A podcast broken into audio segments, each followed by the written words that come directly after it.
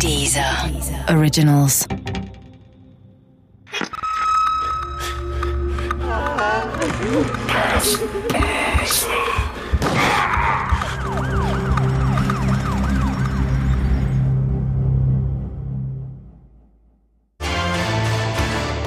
Jokze. Mystery im Sauerland. Von Richard Farsten. Teil 1. Die Geschichte ist ja schon ein paar Jahre her, aber ich kann mich noch bestens daran erinnern. Gerade diesen Abend, als Günther Stoll unter den merkwürdigsten Umständen, die man sich wohl vorstellen kann, zu Tode kam, werde ich ganz sicher nie vergessen. Bestimmt nicht. Ich saß damals ähm, mit ein paar Kumpels wie so oft in unserer Stammkneipe, dem Papillon in Willensdorf. Papillon. Das klingt heute komisch, aber so hießen Mitte der 80er Jahre die Kneipen auf dem Land. Papillon oder Cascada oder auch Allegro. Die Theken waren aus schwerem Holz. Hinter den Zapfhähnen standen Männer mit dicken Schnauzbärten und fleckigen Lederwesten. Dichter Zigarettenqualm waberte durch die Räume. Aus den Lautsprechern der Musikanlagen wummerten Peter Maffei oder Alpha Will. ah, so war das auch bei uns im Sauerland. Ich war gerne im Papillon, muss ich zugeben. Der Laden vermittelte ein Gefühl von Geborgenheit. Mit den Kumpels habe ich Karten gespielt, geflippert, mir einen angesoffen oder einfach nur die Zeit totgeschlagen. Und was man eben so macht, wenn man jung ist und glaubt, die Welt würde sich ohne einen nicht weiterdrehen. Ach Gott, wir trugen grellbunte Seidenblousons und schmierten uns jede Menge Gel in die Haare. Weil wenn man auf dem Land lebt, dann muss man immer noch eine Schippe drauflegen, um zu beweisen, dass man's mit den Städtern aufnehmen kann. Das versteht sich. Ja, ja, der Stoll, der kam auch ab und zu ins Pavillon. Gekannt habe ich ihn aber nicht wirklich, nur so vom Sehen. Der gehörte nicht zu meinen Kumpels. Ich glaube, der war ohnehin eher ein Einzelgänger. Umso mehr ist mir sein Schicksal an jenem Abend des 25. Oktober 1984 in Erinnerung geblieben. Äh, bei uns im Sauerland, da stirbt man an Altersschwäche oder an irgendeiner Krankheit, aber nicht so wie Günther Stoll. Und gerade deshalb versuche ich nach über 32 Jahren immer noch herauszufinden, was mit ihm geschehen sein könnte. Hm. Lebensmitteltechniker soll er gewesen sein, allerdings ohne Stellung, also arbeitslos. Und es ist schon merkwürdig in dieser Zeit. Damals waren Arbeitslose regelrechte Exoten. Vielleicht konnte er aber auch nicht arbeiten, weil er irgendwelche gesundheitlichen Probleme hatte. Ich weiß es nicht. Naja, ist auch egal. An jenem Abend kam er jedenfalls ziemlich spät in unsere Wilsdorfer Stammkneipe. Es muss weit nach 23 Uhr gewesen sein. Viele Gäste waren nicht mehr da. Der 25. war ja ein Donnerstag, ein normaler Wochentag.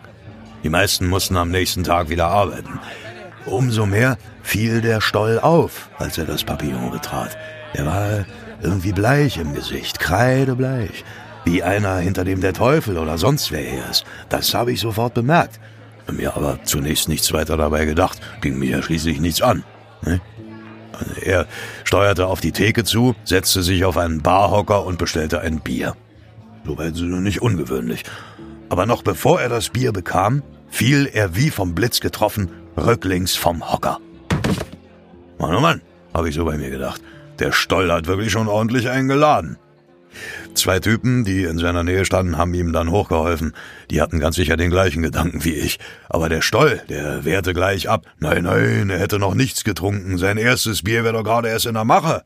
Äh, vielleicht hatte er aber wirklich schon etwas geladen und wollte es nur nicht zugeben. Es gibt ja so verklemmte Trinker. Ne?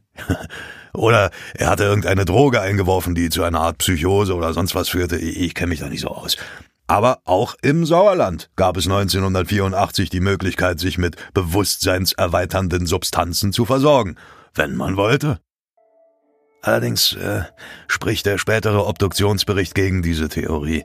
Nachdem war Günther Stoll tatsächlich stocknüchtern, genauso wie er es behauptet hatte. Keine Drogen und kein Alkohol.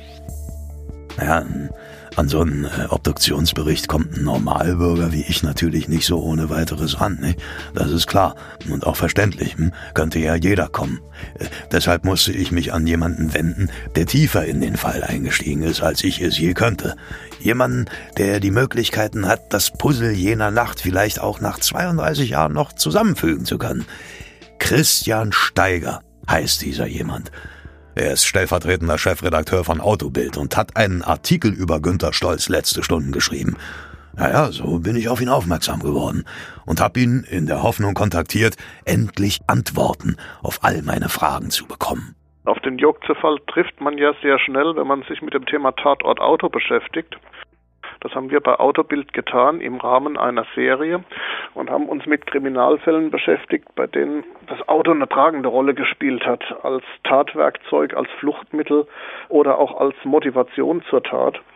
Es gibt ja zum Beispiel Foren im Internet, All Mystery, was so ein bisschen esoterischen Einschlag hat, wo Tattheorien, glaube ich, auf mittlerweile 240 Seiten sehr, sehr eingehend diskutiert werden von Laien, aber ganz augenscheinlich auch von Fachautoren.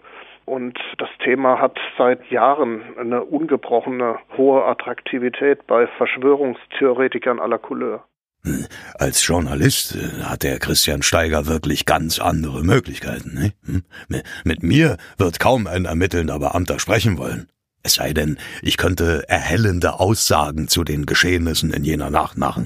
Das kann ich aber nicht, hm? weil ich die Nacht im Pavillon und, und äh, später in meinem Bett verbrachte. Gerichtsakten und Polizeiberichte händigt man mir natürlich auch nicht aus. Ja, bei Steiger ist das anders, ne? Deshalb kann er bestätigen, dass Günther Stoll in jener Nacht stocknüchtern war. Das ist auch überliefert. Es wurde eine Blutprobe entnommen. Er war praktisch nüchtern. Es gibt keine Anzeichen für Drogenkonsum. Stoll hatte tatsächlich keinen Tropfen Alkohol im Blut, als er vom Barhocker kippte. Der Wirt gab ihm auf den Schreck, wie er betonte, einen Schnaps aus und ein Pflaster, weil er sich bei dem Sturz eine blutende Verletzung unter dem linken Auge zugezogen hatte. Sein bestelltes Bier hat er danach allerdings nicht mehr getrunken, sondern ist ziemlich schnell aus dem Papillon abgehauen.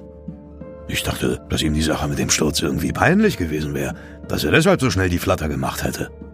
Aber wenn ich damals bereits gewusst hätte, was ich heute weiß, wäre ich ganz sicher auf einen anderen Gedanken gekommen.